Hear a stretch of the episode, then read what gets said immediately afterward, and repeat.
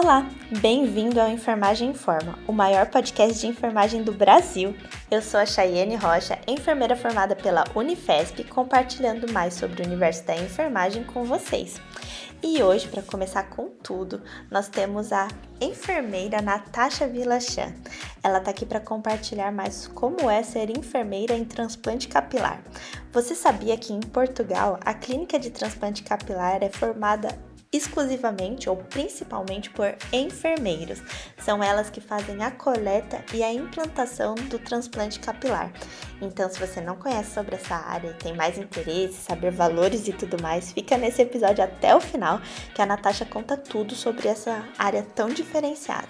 E claro, não deixe de segui-la lá no Instagram pelo Enf Sem Fronteiras, você encontra na descrição desse episódio, e nós também no Instagram, Enfermagem Underline Informa. Deixe lá seu comentário, o que, que você achou desse episódio.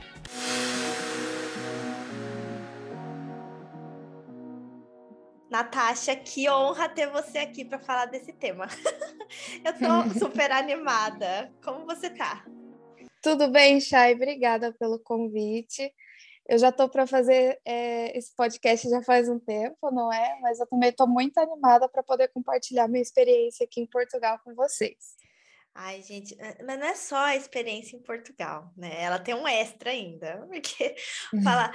Ah, eu vou falar um negócio que a gente ouviu num. É, eu não lembro, foi um comediante falando, né? Que agora tá todo mundo pegando o navio carequeiro para Turquia.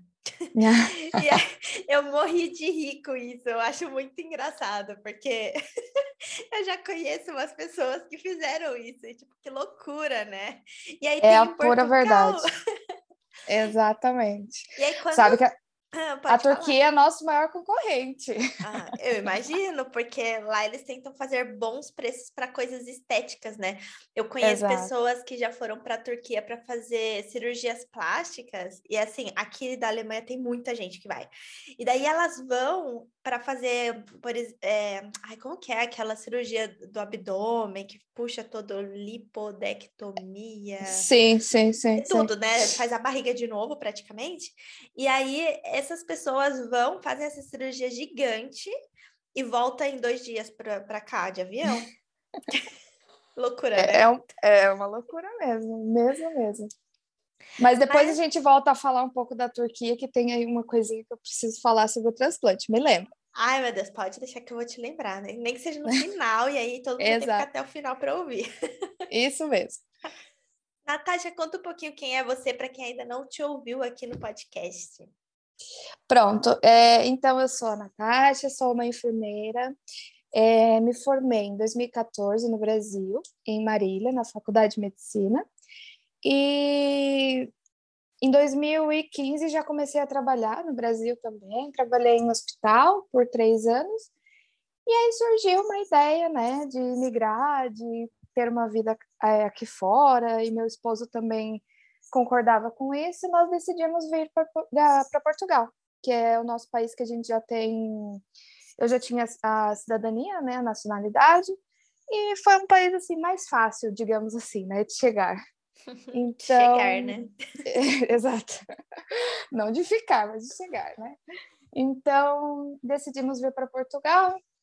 É, eu já conhecia, porque vim em 2016, em 2018 eu vim de vez morar. É, fiz minha validação aqui no Porto, atualmente moro aqui no Porto, e em 2019 já comecei então a atuar como enfermeira. Aqui em Portugal eu trabalhei já em um lar de idosos, onde até já contei em outro podcast sobre a experiência de trabalho com idosos aqui. E atualmente, há um ano, desde 2021, eu estou trabalhando numa clínica de transplantes capilares. Ai, gente, olha isso, transplantes capilares. Primeiro que eu achava que essas clínicas ou era só esteticista que tinha lá, ou médico. Eu, eu nem pensava na atuação do enfermeiro lá dentro. Sim, sim, sim. Eu também não tinha conhecimento até chegar a pandemia e eu ficar enlouquecida no lar, né, no, a trabalhar no lar com uma carga horária muito grande, muito exausta, e comecei a mandar currículo na internet, mesmo nesses sites de empregos, até que surgiu falando que precisava de enfermeiro generalista para essa área. Pronto, eu me candidatei assim, mesmo sem saber o que era. Tudo certo. Nossa, e, e, como que foi esse processo? Você começar dentro dessa coisa, assim? O que, que você é, esperava, imaginava, né? Porque eu também fiquei pensando, nossa, o que, que esperar dessa área? E o que, que você encontrou quando você começou a trabalhar com isso? Sim. O que eu pensava era que realmente era como se fosse uma clínica de estética no Brasil. Tipo assim, o médico fazia a cirurgia, eu fazia os procedimentos, e eu ia estar ali, tipo, como circulante na sala, talvez, como uma auxiliar, era isso que eu pensava. Mas, quando eu cheguei, eu me deparei com um cenário totalmente diferente, porque lá na clínica nós trabalhamos, claro que com o médico também, mas a nossa equipe maior e principal, que faz o transplante, é a enfermagem. E isso me, me assustou muito. Eu falei, meu Deus, como que eu vou fazer, né, para participar de um transplante? Eu tenho certeza que você não aprendeu nada. isso na faculdade, né? Exatamente, é muito específico, é muito específico. Então, dentro mesmo da clínica, eles dão um tipo de treinamento. A gente recebe, então, fica um mês fazendo esse treinamento onde pacientes é, voluntários, né? Tem pacientes que se voluntariam, voluntaria, como que é? Se, se voluntariam, isso. Uhum. Pacientes que se voluntariam para fazer o procedimento. E aí nós aprendemos, nós aprendemos toda a teoria e colocamos na prática tudo isso. Mas assim, é, é, é nada a ver com o que eu imaginava.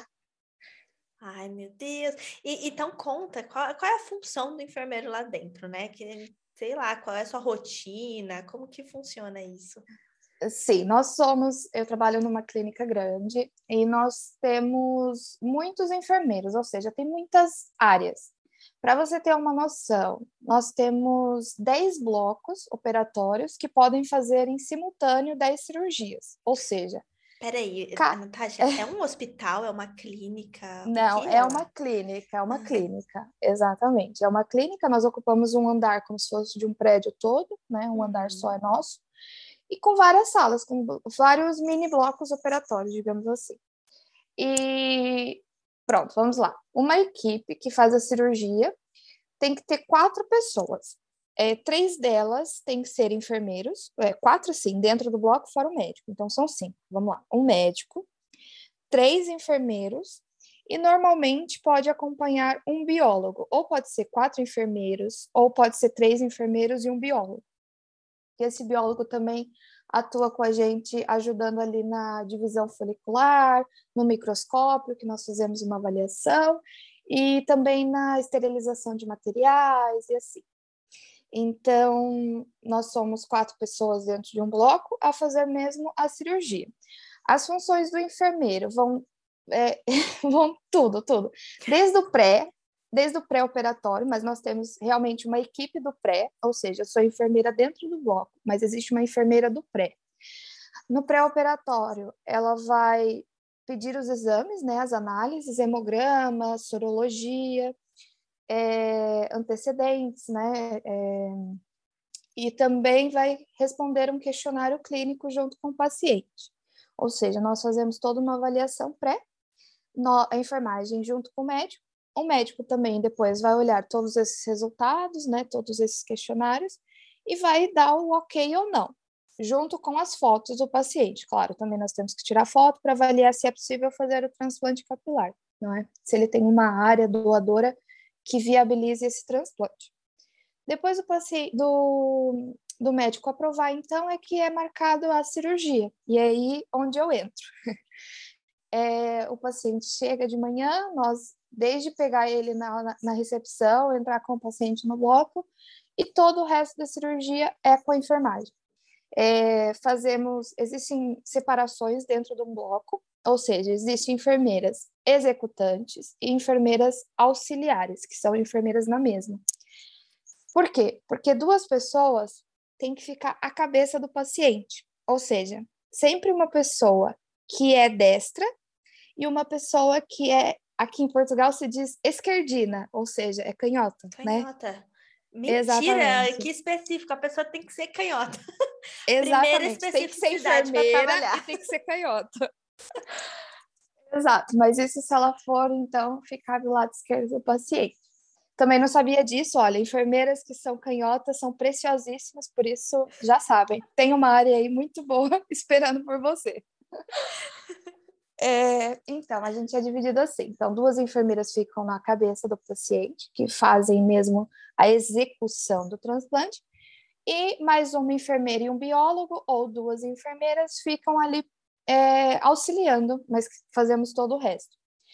Olhamos sinais vitais do paciente, controlamos é, hemodinamicamente o paciente, não é se precisar colocar um soro, medicação, tudo somos nós que fazemos, inclusive o, as orientações durante o transplante, é, as orientações pós-transplante, somos todo, tudo isso nós fazemos lá. As enfermeiras executantes ficam mesmo somente responsáveis pela execução do transplante. E, claro, no auxílio ali dentro do bloco, caso aconteça alguma coisa, ela também é enfermeira e sabe atuar, né? Mas é mais para extração e implantação folicular. Nossa, eu veio um monte de pergunta. A primeira, o que, que faz o, o paciente, talvez ele não ser é, elegível ao transplante, né? Pensando no transplante no geral, a gente tem aquelas coisas de quando o transplante vem de outra pessoa, mas quando é dele mesmo, o que que torna ele é, não é, ou ilegível, né, para fazer o transplante? É, caso tenha alguma doença mais grave, é, como um câncer ou assim, não, não pode fazer mesmo nessa parte de doenças e patologias. Tirando isso, também depende da área que ele tem para doar para si próprio, não é? Nós retiramos o cabelo de uma área que não sofre é, com o gene da calvície, né? Que não sofre com o gene da, da alopécia androgenética, que é um problema uma doença. E então ele precisa ter uma área doadora boa, né? Uma área doadora legal para conseguir preencher o que ele precisa aqui em cima, não é para preencher as suas necessidades. Existem transplantes simples, ou seja, que ele só quer abordar uma área, uma entrada, assim. E existe um transplante duplo, que aí ele tem que realmente ter uma área muito legal, uma área doadora bem, uma área doadora é, como que fala, é, quando tem muito, vasta, não é vasta, é...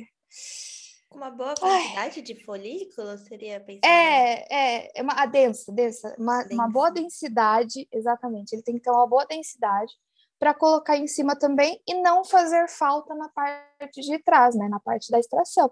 Porque nós não podemos solucionar um problema em cima e causar um, um problema atrás da pessoa, né, atrás do cabelo. Mas é Por isso também tem essa avaliação. Mesmo? Agora eu fiquei sim. em choque. Você tira, sim, não sim, cresce mais daquela parte? Não, a, a, os folículos que nós retiramos não crescem mais. Gente, mas aí estão é. causando uma calvície na, na, na nuca. sim, sim, por isso, por isso é que precisa ser um, nós, como enfermeiras que estamos dentro do bloco, precisamos fazer uma extração consciente, né? Nós não retiramos todos os folículos, nós temos uma margem para tirar. É, e nós não podemos e temos que ter uma avaliação boa para o paciente também não, não solucionar um problema de um lado e causar um problema no outro lado, né? E, e quando você coloca lá, você, peraí, primeiro o preparo desse folículo, você tirou lá as partes que eram possíveis, que vocês viram que não iria fazer falta, né, uhum. com algumas aspas, e aí existe uma, sei lá, vocês guardam esse folículo, ele é direto tirado e colocado não, vamos lá. É, então, o paciente chega, eu vou falar assim mais ou menos da rotina e aí você vai conseguir entender. Uhum. O paciente chega dentro do bloco, nós fazemos uma avaliação das tensões, da, da pressão, né? Aqui se chama tensão. Fazemos uma avaliação, é, conversamos um pouco com ele, fazemos algumas fotografias, preenche alguns consentimentos, e então vai para a parte da execução do transplante. É desenhado uma linha onde ele quer iniciar o transplante, né, a, abordagem. Então, nós desenhamos essa linha com o paciente, sempre com, com o consentimento dele, ele que tem que querer o que, né, o tipo de linha que ele quer, como ele quer que esse cabelo cresça, enfim. E nós, então, fazemos um, um desenho, um esboço, é, na cabeça do paciente, raspamos o cabelo, nunca é com o cabelo, ou seja, nós raspamos todo o cabelo, somos barbeiras também. então, é, a partir daí já pode começar a cirurgia. O paciente vira de cabeça para baixo para nós pegarmos então os cabelos da parte de trás e laterais. e é dada uma anestesia, é uma anestesia local, e aí sim vem o médico dentro do bloco e faz essa anestesia local. Uhum. É, depois dessa anestesia, então, inicia o processo de extração folicular, que nós usamos uma, é, um material específico para isso, e quando vai sendo retirados, é extraído tipo com uma caneta e depois é, vão sendo extraídos com as pinças. E vai ficando armazenado, armazenado assim, vai ficando em soro fisiológico, aquele folículo. E os enfermeiros auxiliares e as pessoas que estão ali auxiliando, não só o enfermeiro quanto o biólogo, é responsável então por avaliar esse folículo que então a gente coloca no microscópio, uhum. escorre bem o soro fisiológico e visualiza ele no microscópio, porque nós fazemos uma divisão folicular também. Contagem e divisão. Ou seja, nós estamos sempre a contar, contar, contar, contar. Porque nós temos uma ideia de quantos folículos nós estamos retirando também, né? Pra, temos, por isso que temos que contar. E fazemos, então, é, uma separação de folículos, porque existem folículos de uma, duas, três ou mais raízes, né? Ele, um folículo pode ter mais raízes dentro dele, que é a quantidade de cabelo. Por isso nós separamos, porque na hora de implantar tem áreas que precisam de folículos de uma raiz, tem áreas que precisam de folículos de três ou mais raízes. Por isso nós fazemos essa separação.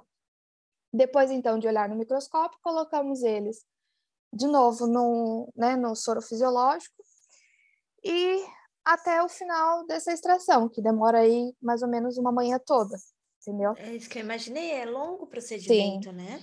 O bloco operatório tem que ser gelado, fresquinho, porque é, os folículos precisam de uma temperatura ideal para sobreviverem fora do organismo, e também ficam em cima de plaquinhas de gelo, né?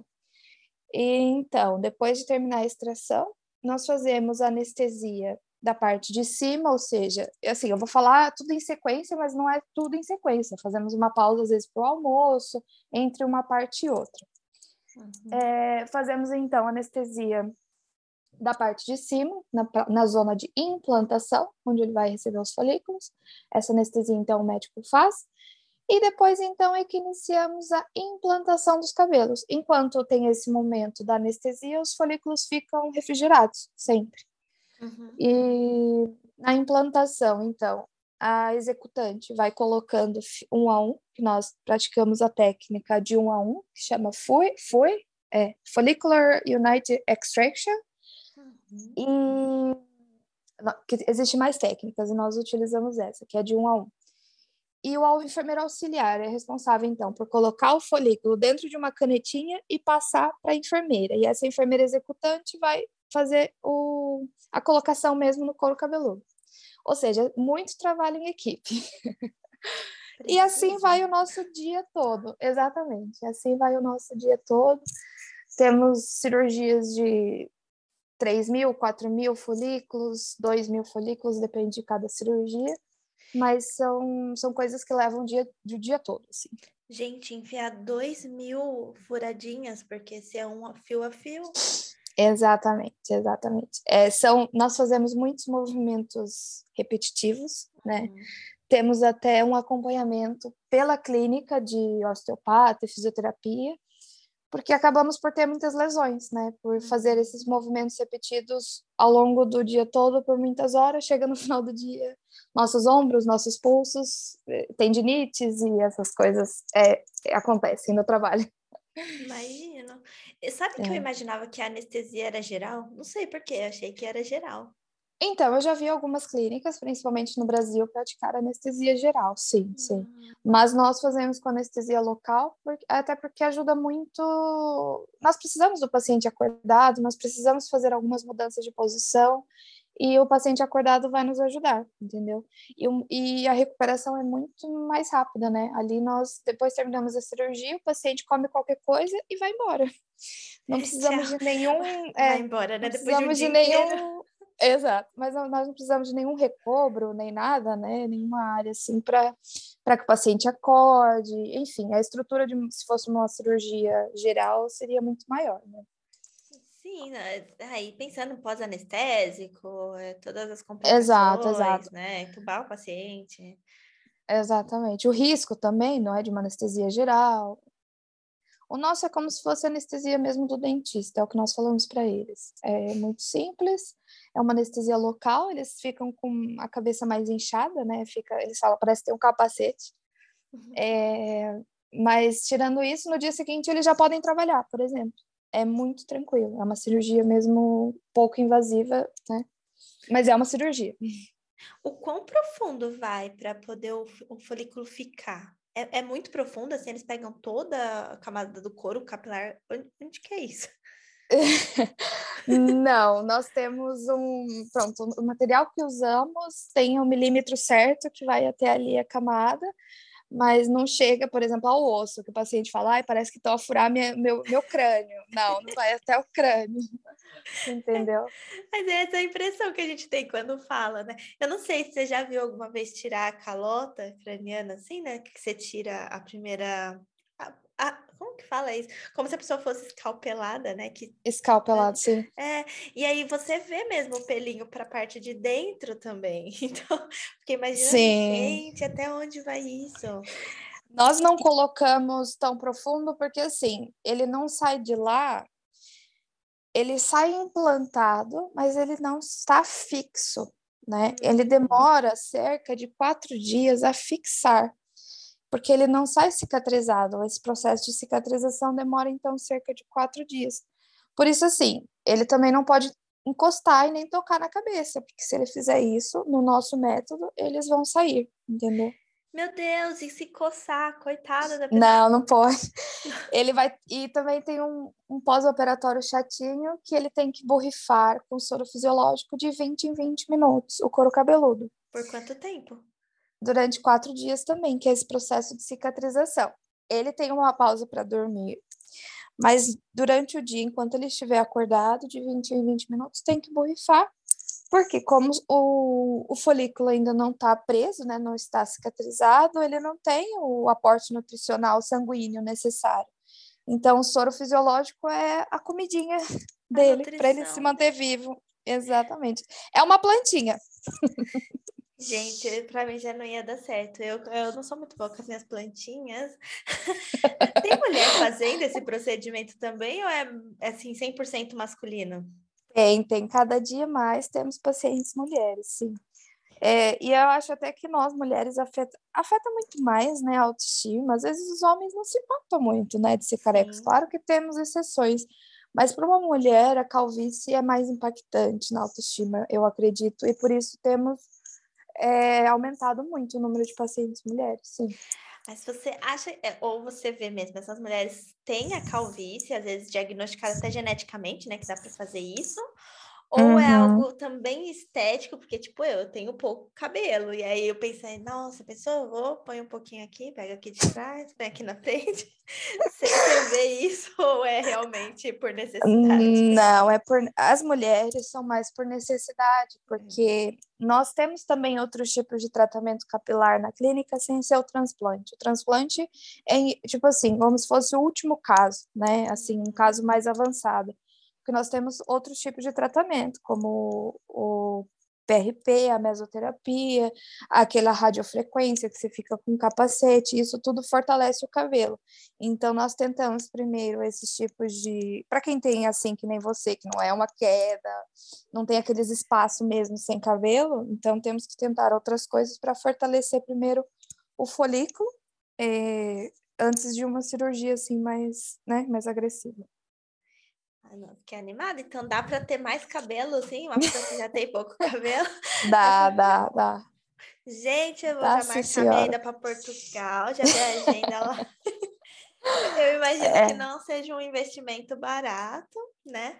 Mas é de se pensar, já que não o, o, transplante, mas o tratamento. O tratamento, sim, sim. É tudo que é da área de estética, né? Nós temos que considerar que seja um valor aí um pouco diferente. Mas é possível, sim. Para você que mora na Europa também, amiga, você também é rica e fina. Rica. É da onde você tirou isso, só tá faltando rica. E a finura também, viu? Tá ficando um pouco distante com esse monte de chocolate aqui disponível. Ai, que delícia. Natasha, é uma pergunta bem ignorante, assim. Sabe quando a gente puxa o cabelo e aí sai aquela uhum. pontinha branca? Uhum. Por acaso é isso aí, o, o, o folículo. O folículo? Sim, sim, sim. Gente, Mas, absurdo. Assim, então não cresce não... mais? Não, não. Aquele que você puxa e arranca da sua raiz não cresce mais. Não faça isso. Gente, não, nossa, não que eu faça isso, mas eu lembro criança assim, às vezes você puxar e falar: Olha, saiu o branquinho. Ou exato, seja, exato. ali eu perdi um cabelo para sempre. Sim, é isso mesmo. Quem quem quiser me acompanhar então nas redes sociais, a gente ainda vai continuar a conversa, claro, eu vou passar no Instagram, mas lá eu posto o que é um folículo capilar. Muitas pessoas falam, ai, credo, parece, sei lá, minha, minha tia falou que parece uma lesminha, parece. Porque você arranca mesmo o folículo e consegue ver no microscópio muito bem o formato dele. Assim, eu nunca imaginei que era aquilo, nunca, sério. É uma coisa muito minuciosa é, não tem nada a ver com o que eu imaginei e garanto que as pessoas também não imaginam o que é. Por isso me acompanhe lá, porque eu vou postando aí um pouco do meu dia a dia. Com certeza. Postar vou... o que é um folículo. Vou deixar lá no, já no, na descrição do episódio, logo no começo, já também seu Instagram, para o pessoal acompanhar, porque, gente, sério, quando é que a gente vê isso? E tanta é... coisa que a gente não sabe, né? Exato, é muito, é muito específico mesmo, e por ser, é, né, por ser enfermeiro estando nesse, nesse tipo de, de atuação. Porque eu sei que existem muitas clínicas no Brasil e muitas clínicas em outros lugares, mas que fica somente da competência do médico realizar o transplante, né? Talvez o enfermeiro ajude ali numa é, a visualizar o folículo no microscópio, numa separação e tal, mas a execução do transplante normalmente sempre é o médico. E lá não, somos nós. E a aula de histologia nunca foi tão importante, né? Porque eu confesso que eu sempre achei que eu nunca ia usar microscópio para nada. Exatamente. Quando eu me vi no microscópio, eu falei, ai meu Deus, eu não sei mexer mais nisso. Mas por isso nós temos nossos amigos biólogos que sempre estão nos ajudando. E é isso. Ai, que legal. E você percebe, assim, é 100% de satisfação quando a, a pessoa faz um retorno com vocês ou nunca mais nos vemos? Como que é? Não, não, nós temos um acompanhamento desde o do pré, né, até um ano e meio, porque o resultado do paciente, o resultado total só vem com um ano e meio, dependendo de algumas áreas. Se for só entrada e topo, é um ano, e se for a coroa, é um ano e meio e, no, e são sempre acompanhados por nós, entendeu? Tem consultas diariamente, tem contato com a enfermeira também do pós-operatório e com os médicos, temos consultas. E sim, é satisfatório, sim. É, nós não enganamos ninguém, porque assim, desde do, do, da primeira conversa com o paciente, nós já jogamos claro com eles do que, que, é possível fazer no caso dele, não é? Porque tem pacientes também que tem uma área doadora muito pequena e quer colocar cabelo na então... calvície toda, é. E não é possível. Então, nós sempre falamos abertamente com o paciente do que, que é possível para o caso dele, o que, que fica mais bonito esteticamente. E aí vai da, da opção dele fazer ao todo ou fazer só uma área, ou seja, às vezes mais vale fazer mais do que um transplante, se for possível, para preencher tudo, do que fazer um transplante de uma vez só e ficar mal distribuído, ficar um folículo aqui, outro folículo lá, outro folículo cá. Entendeu? Às vezes mais vale preencher uma entrada só de você ter uma linha do rosto já muda muito visualmente a pessoa, né? Aquela linha aqui de entrada, do que você fazer tudo e não ficar tão satisfatório. Por isso é tudo muito conversado, sabe? Nós abrimos muito jogo com o paciente e só avançamos depois que ele tem certeza daquilo que ele quer, entendeu? É, mas eu tenho amigos já que que eu indico que já foram e fizeram transplante capilar e estão super felizes. Por isso, assim, é uma coisa que eu indico porque eu vejo todos os dias os resultados, entendeu? É muito satisfatório, as pessoas ficam muito felizes e é, é incrível, é incrível. Muda muito a pessoa, né? Com certeza, porque é totalmente estético, assim, é, é a sua aparência, né? O cabelo, ele forma muito seu rosto, tem muito sim, disso. Sim, sim, sim, sim. E já teve algum que não deu certo, assim, não pegou por algum problema até da própria pessoa? Não, eu acho que, olha, não, tem até uns casos que a gente fala, nossa, esse aí não vai cuidar, porque assim, nós fazemos 50%. 50% Muita enfermeira julgando, olha isso. É, porque nós fazemos 50% dentro do, do bloco operatório no dia. E 50% é o cuidado do paciente. Se ele não borrifar de 20 em 20 minutos com soro, o folículo vai morrer e vai, não vai dar origem a cabelo nenhum. Ou seja, todo aquele tempo que ele passou no, dia, no bloco, todo aquele dinheiro que ele investiu vai para o lixo. Então depende muito também do paciente. Nós falamos isso para eles. Por isso tem alguns casos até que a gente já falou, ah, esse aí não vai cuidar não, de certeza, né? Ou não presta muita atenção nas coisas que a gente fala, nas orientações que a gente dá. A gente orienta o dia todo, ainda dá um livro escrito e às vezes o paciente faz cagada, né? Nós enfermeiros sabemos mais do que ninguém que acontece isso. E mesmo assim ainda tem uns casos de sucesso. Às vezes a gente fala, olha, não acredito como deu certo. Agora, só, agora, claro que temos casos que dê, dá errado, mas é, 100% é do cuidado que ele não cumpriu em casa. Isso é, é de fato certo. Nossa, e, e, assim, eu sei que em valores a gente não vai falar aqui, mas como que é o investimento de uma pessoa que vai fazer isso? Eu penso no investimento tipo uma casa, ou eu estou exagerando e é não, é um investimento, sei lá, tipo um botox com mais um preenchimento facial.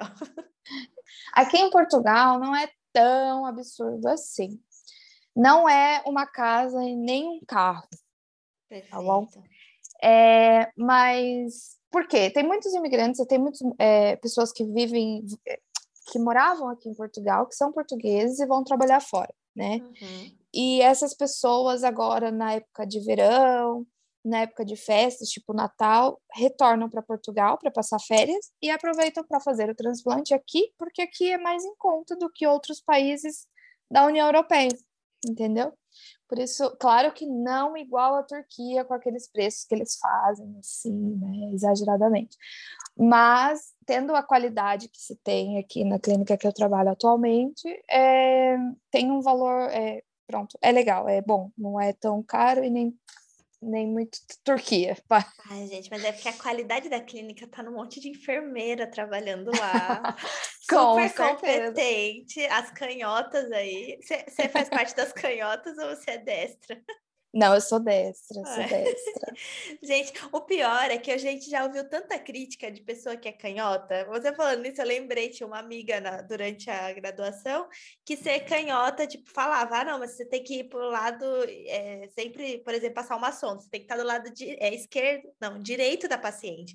E para ela era super difícil, porque se ela estaria lá do lado direito, ela não ia conseguir passar com a mão esquerda, ela teria que passar com a mão direita, né? Sim, por isso canhota chegou a sua vez de superar todo.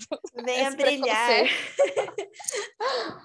Natasha, agora a pergunta que não quer calar para os enfermeiros. Como enfermeiro, ganha bem? Vale a pena? Você já ficou rica aí? não, não estou rica, não. Ah. É assim, nós não ganhamos nenhum tipo de comissão nesse transplante. Nós ganhamos é, o piso salarial da enfermeira em Portugal entendeu? Isso é muito ah. injusto, ah. muito injusto. Porque aí não é um hospital normal, não é uma clínica normal, onde eles ganham. É, é como se fosse o seguro-saúde, daí as coisas. Não! Exato, exato. Mas assim, o diferencial é a carga horária, né, que nós temos. Nós trabalhamos é, 40 horas semanais de segunda a sexta.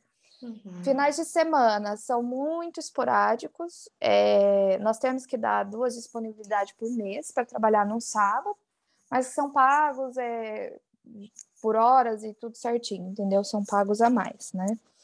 É, mas quando é mais alta temporada, tipo verão, quando é final de ano, Natal e assim, aí nós trabalhamos, tipo, de segunda a sábado quase sempre, às vezes até domingos e feriados, ganhando sempre mais e mais e mais. Por isso, assim, a carga horária é justa, não é tão pesado quanto o hospital, nós não precisamos fazer turnos, né? Eu não trabalho à noite, e isso para mim são vantagens que vale a pena. Com certeza. É... E nós entramos, nós né, de manhã, e mas a saída nós não temos. Nós sa só saímos, exato. Nós só saímos depois que acaba a cirurgia. Não pode correr tudo bem e acabar no horário que tem que acabar, mas também pode dar errado, pode o paciente passar mal, pode mil coisas acontecer, não é? Às vezes tem umas cabeças mais difíceis que as outras, tudo vai depender do dia, é muito específico. Imagino, cada cabeça é uma, né? exato, exato. Então, tem as suas vantagens, entende? Sim, sim. É, mas é que é complicado, porque alguns seguros, é seguro saúde que chama aí, não é? Ou tipo sim. convênio, assim, algum deles cobre esse tipo de procedimento para quem é português mesmo, morador daí, tem a possibilidade? Eu acho que tem como ser é, algo coparticipado que diga, uhum. sabe, com o hum. seguro mas não 100%. O que também temos na clínica é opções de financiamento, até de crédito mesmo, como se fosse um, um crédito de um carro, as pessoas fazem um crédito para fazer um transplante também. Tá vendo como não é absurdo eu perguntar se era investimento de uma casa ou um carro? Exatamente. Tem muita opção, tem muitos jeitos de se fazer. A gente está chegando aqui ao fim, Natasha. Eu, eu adorei. Nossa, eu já até escrevi aqui para umas pessoas né? Tipo, gente, vocês vão acreditar, eu vou gravar para saber como funciona o transplante, porque é algo muito novo e saber que a, enferme... É, que a enfermagem faz isso, né? Você acha que tem algum curso, alguma coisa que dá para a pessoa fazer para ajudar ela a arrumar a vaga nessa área? Porque eu sei que você estava procurando, assim, apareceu ali, mas eu acho que conforme os enfermeiros vão conhecendo, sabendo da carga horária, né? Eu digo aí de Portugal mesmo, eu, eu não ia querer largar isso, porque tem muita vantagem se o valor é igual de quem trabalha num hospital. Tem já algum curso, algum preparatório, alguma coisa? Ou é só a clínica? Não, então, realmente não, não tem, tipo assim, não faz um diferencial termos pós-graduação em estética, nem nada, até porque aqui em Portugal não, não tem muito disso, né? Nós não temos nenhuma especialização mesmo em estética, só temos aqueles cursos que você vai fazendo assim por conta e tal, mas nenhum de transplante capilar. O que eles pedem mesmo na clínica é ser um enfermeiro generalista. É o único pedido deles, ou seja, qualquer enfermeiro que saiu agora da faculdade pode trabalhar com isso, entendeu? Porque eles mesmos vão fazer esse tipo de treinamento. É, por falar nisso, nós, quando assinamos o contrato, temos muitos termos de. Como se diz? De assim, de só ter vínculo com eles. E depois que a gente sai de lá, a gente não pode trabalhar com concorrente, por exemplo. Por ser uma área muito restrita, e quem sabe disso sabe, né? É, nós não, eles pagam até um seguro para a gente, para a gente não ir para concorrência, entendeu? É, depois que a gente sai do, por algum motivo para de trabalhar com eles. É, porque o que a gente sabe, o que eles ensinam, é, é pago por eles, né? Eles falam que a gente tem um curso de, de, de, implante, de implante capilar. Por isso é um pouco mais complicado assim. Você não pode. Claro que o enfermeiro que sabe disso vai querer trabalhar com isso para sempre, né? Principalmente quem é quem é esquerdino, quem é o canhoto. É, mas a clínica tem esse, esse cuidado por já haver a concorrência e não querer que você perder aquele funcionário, né? Porque é uma área muito específica, ele não vai te treinar para você depois ir para concorrência, né? Ou abrir outra clínica. E tem um período assim de tempo que você depois que sai você pode trabalhar com isso de novo? Uh, tem, tem escrito no contrato, acho que sim, mas não, se não me engano, acho que não pode mesmo. Gente, não é isso, existe em várias áreas, né? Tem vários, várias empresas que quando dão algum treinamento específico, que você não pode compartilhar informações, né? Tem. É... Ai, como que é, é uma essa... área é, não é seguro de informações, eu, eu, esqueci o nome, mas tem um nome específico para isso. É, nós assinamos mesmo esse, esse papelzinho lá que não podemos. temos, temos um tempo para se quiser sair, pode sair sem acontecer nada, não é? Para ver se você gosta da área, porque também é uma área muito específica. Tipo, se você não gosta de estar tá focado em muita. É muito diferente, né? Você uhum. tem que contar, você fica contando todo dia, todo dia. Tem, tem pessoas que não estão para aquilo, que não querem ficar né, sentados. E, na, e pouco se passa de procedimentos de enfermagem, por exemplo, que nós fazemos são punções, administração de soro, medicações, mas quem gosta mesmo daquela coisa de urgência, por exemplo, não, não é por aí que vai, né? Por isso também você tem que gostar da área. Aí você tem um tempo que você pode ver se gosta daquilo ou não, e se não, você vai ter que ficar. Nossa. É, é, complicado isso, né? Porque também você perde um pouco a escolha, né? Que bom que tem benefícios, né? Espero que claro, quem esteja claro. trabalhando com isso continue feliz, né? Inclusive você. Sim, sim Mas é, sim, é difícil isso, porque você fica preso, né? É, é. Mas é, é aquela coisa, eu penso, quem entende disso, é, eu acho que tem uma carreira para a vida. Pode não ser aqui em Portugal, por exemplo, né? Pode ser em outros países que eu volte a trabalhar com isso e tal. Enfim, é muito específico e é muito legal. É uma, é uma, é uma coisa que não é todo enfermeiro que tem, né? A gente não sai, não sai da faculdade aprendendo. Não, é um diferencial e tanto. Assim, exatamente, exatamente. Acho você maravilhosa, super admiração, porque é, realmente não se aprende isso. É, é, não, obrigada, mas é mesmo legal. Eu gosto do que eu faço, percebe-se. E eu tenho. Eu tô com planos agora, né, de me mudar para os Estados Unidos, para quem me acompanha aí já sabe um pouco disso, por alguns outros motivos, não é pela insatisfação profissional, mas aí é uma coisa que me deixa um pouco assim com dor no coração, porque é uma área que eu gosto imenso e que eu teria que deixar para voltar a ir para a área hospitalar e assim começar uma carreira lá nos Estados Unidos. Mas ah, quem Natasha, sabe, né? Perde para o universo que às vezes ele traz algo bem parecido para você. Exato, porque exato. isso daí é algo que eu ia até te perguntar, né? Da onde vem isso? Porque é recente que a gente está falando muito mais do transplante. Eu, assim, eu diria que de uns dois anos para cá você começa a ver é, pessoas famosas fazendo, falando sobre isso. Então, não é algo muito antigo. Eu não sei se é o marketing, Sim. o que, que é, mas eu imagino que nos Estados Unidos não esteja diferente. Você, você tem alguma informação sobre isso? Por que, que a, a clínica começou agora a realmente ganhar é, uma evidência dentro disso? Como que cresceu essa, essa área? É assim, é... a clínica existe, a que eu trabalho atualmente, existe mais ou menos há cinco anos, ou seja, é uma clínica já nova, é nova. né? É, o procedimento já existe há alguns anos, só que ele foi melhorar com as técnicas há pouco tempo também. Essa técnica nova, que é a FUI, ela existe há, há pouco tempo. É, antes fazia-se um transplante capilar retirando mesmo o, a parte da pele com o cabelo da pessoa, implantando em cima, ou seja, era algo muito mais invasivo. Você ficava com uma cicatriz gigante na parte de trás da sua, sua cabeça. E agora as técnicas foram, né, foram melhorando, como graças a Deus a medicina tem avançado cada dia mais. E, e por isso essa técnica nova eu acho que é mais por isso, pelo avanço da tecnologia e da medicina, que a gente consegue fazer agora um transplante pouco invasivo, é, pronto, é uma anestesia local, né? É muito simples para você ter noção. Eu acho que isso também é, cresceu por conta disso. E a estética cada vez mais em alta, né? Como estamos vendo. E, e com a pandemia, todo mundo achou que ia dar uma caída e tal no transplante, mas foi ao contrário. Eu acho que as pessoas estavam muito em casa, sem fazer nada, olhando para o espelho. e pensando, ah, quem sabe eu posso fazer um transplante.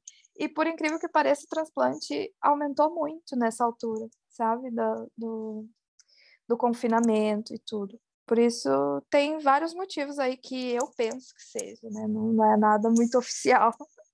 Sim, mas é na sua percepção mesmo que eu penso, Exato. porque quem está trabalhando com isso e vai vendo de onde está surgindo as pessoas, às vezes acaba perguntando, ah, não, meu amigo fez, meu, algum familiar, e aí e a mídia agora também divulgando isso, né? Sim, sim. Pensando. E... Uhum. Eu só vou falar uma coisa. E também tem outros países, como você estava falando, sobre trabalhar nessa área. Lá nos Estados Unidos eu realmente não sei se o enfermeiro pode fazer isso. Uhum. Eu também não sei se no Brasil temos esse, é, é, esse consentimento do Corém, né? É, eu sei que aqui nós temos o respaldo da Ordem dos Enfermeiros, não existe também, que nem eu falei, uma área específica de, de, de como que fala, pós-graduação ou estudo sobre implante capilar na enfermagem, mas nós estamos fazendo o transplante sempre com o médico, né? Então temos o respaldo do médico ali. Eu não sei se no Brasil ou em outros lugares também podemos fazer assim, dessa forma, com esse tipo de respaldo do médico. Por isso depende também da legislação de cada país, né? Vamos ter é, que estudar então. aí um então. pouquinho. Eu ia até te perguntar isso, em que, é, na sua visão, onde entrava, né? Se no Brasil seria o enfermeiro esteta, né? Ou se seria não sei, o próprio esteticista no geral, ou médico mesmo, porque de fato não é tão invasivo, né? A enfermagem faz algo muito mais invasivo, tipo tratamento de feridas. Eu acho muito claro, mais invasivo claro, do que você claro. explica. E esse desenvolvimento do conhecimento é algo que assim qualquer pessoa precisa fazer, porque você não aprende isso em áreas comuns. Exato. Então eu não sei se, né? Eu tipo... acho que tipo no Brasil, por exemplo, fica um pouco naquela briga também de conselho, né? Sim. Eu não sei se o médico quer perder isso também e quer deixar o enfermeiro fazer, né? Mas é, as pessoas têm que ter a visão de que quanto mais nós somos uma mão de obra muito menos cara do que o médico, por exemplo. Imagina, nós temos capacidade para 10 blocos é, fazerem simultâneo, quatro pessoas por, por bloco. Ou seja, 40 pessoas num dia. Imagina 40 médicos ali. Não dava, não é, era inviável. Então, se for pensar de, alguma forma de financeiramente ser melhor, se eles forem abrir a cabeça para isso, né? Tá aí uma coisa que a enfermagem vai ter futuro. Mas aí vai do, daquelas brigas de conselho e tudo, né? Agora e você... a... Ah. Diga. Não, ia falar para você contar o um negócio da Turquia, mas pode terminar. Não, era isso, eu ia entrar já nesse gancho. Por quê? Porque eu sei que na Turquia, como nós estamos sempre em contato com os pacientes que falam que foram ou casos, porque tem muitos casos que fazem na Turquia e vêm refazer com nós, entendeu? O que que acontece muito lá? Existem clínicas boas e clínicas muito legais e ok, como em todo lugar, e existem as muito más. Por quê? Porque eles praticam um valor muito baixo, mas na Turquia a legislação não precisa ser um profissional da saúde para executar um transplante. Uhum. Ou seja, pode ser um barbeiro, pode ser um cabeleireiro, pode ser um esteticista. A pessoa que vai te buscar no aeroporto é a mesma que vai fazer o seu transplante. Entendeu? Por Ai, isso, temos muitas controvérsias na Turquia. Temos que, claro, que analisar muito bem, né? Existem coisas boas e coisas ruins em todo lado. Como aqui em Portugal também, temos muitas clínicas agora que existem o transplante capilar. É, mas tem que ter esse cuidado aí, porque na Turquia eu sei que a legislação não obriga a ser profissional de saúde, por isso tenham atenção. Gente, ai, Natasha, eu adorei e eu espero que os enfermeiros escutem, porque quem gosta da parte de estética, principalmente, eu acho que é um campo aí para se Bem legal se dedicar e quem sabe por que não não ter uma clínica no Brasil disso formado por enfermeiros, como vimos aqui, ó, são maravilhosas enfermeiras lá que fazem, Exato. já, já criam treinamento, Natália, você já fala aí para sua clínica, gente, a gente precisa treinar profissionais, né, faz já o intercâmbio de treinamento com um curso, sabe? Quando você pensa em curso de, de cozinha, tipo... É isso mesmo. Eu, não, mas eu penso muito, e eu, as pessoas e meus pais, e as, ai, vamos abrir uma clínica disso no Brasil. Calma, gente, não é tão fácil assim. Não, não é simples. Estudar muito a legislação do país para ver como que poderia ser abordado isso, né? Ah, mas com as clínicas de enfermagem, já que não é algo que existe em qualquer país, o enfermeiro autônomo no Brasil, ele tem uma força muito grande, pensando em legislação. Então, assim, só teria que ver aonde que entra esse procedimento, qual o nível dele que é permitido ou não é permitido, porque se alguma brecha falar, não, é permitido pela enfermagem. Gente, vamos ficar ricas, enfermeiras maravilhosas, colocar cabelo em todo mundo. se alguém souber já, né? Vai se alguém já, já tá aí, tá ouvindo o podcast, já sabe, já conhece e trabalha nessa área também, manda mensagem pra gente, pra gente se informar. Vai que você Por sabe. Favor. Pode, não pode. Enfim, é isso aí. Ai, Natasha, adorei. Assim, você matou uma curiosidade que me corroía, que adorei conhecer essa experiência também. Você é sempre maravilhosa. Então, assim, eternamente grata por participar e compartilhar essa coisa incrível com a gente. Obrigada, Chay, pelo convite. Eu confesso que estava um pouco apreensiva. Por quê? Porque, como fazia um ano que eu estava trabalhando, ainda não fazia um ano, né, que eu estava trabalhando nessa área, eu ainda tinha muitas dúvidas na minha cabeça. Eu ainda não era completamente assim não tinha tanta propriedade para falar. Hoje em dia eu já estou há muitos meses lá e já consigo falar com propriedade, entendeu? Também tinha esse receio de compartilhar coisas, às vezes eu não saber, ou assim. Por isso agora eu vim com, com toda a força. Espero a profissional que você... já mais que formada, a própria transplantadora aqui, gente.